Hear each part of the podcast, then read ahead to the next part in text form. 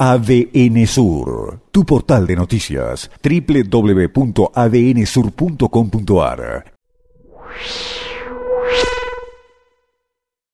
Tenemos el foco puesto en lo que sigue aconteciendo en la legislatura de la provincia. A esta hora se ha podido eh, retomar la sesión con equipos de generación propia. Eh, pero bueno, muy atentos en definitiva a si eh, el gobierno logrará el acompañamiento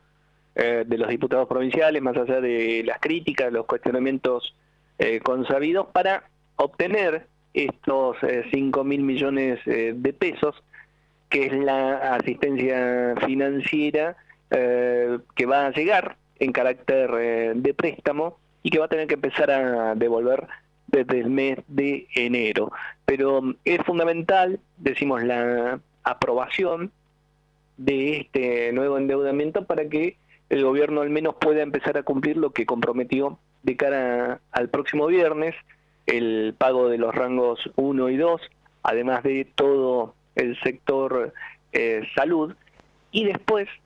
a ver cómo hace el gobernador para cumplir con ese anuncio, ese corset en el que el propio gobernador Arcioni se metió al anunciar el fin del pago escalonado desde el mes de eh, noviembre, es decir, que si se da lo que estaba esperando con este eh, préstamo de 5 mil millones de pesos que llegará desde el ámbito nacional.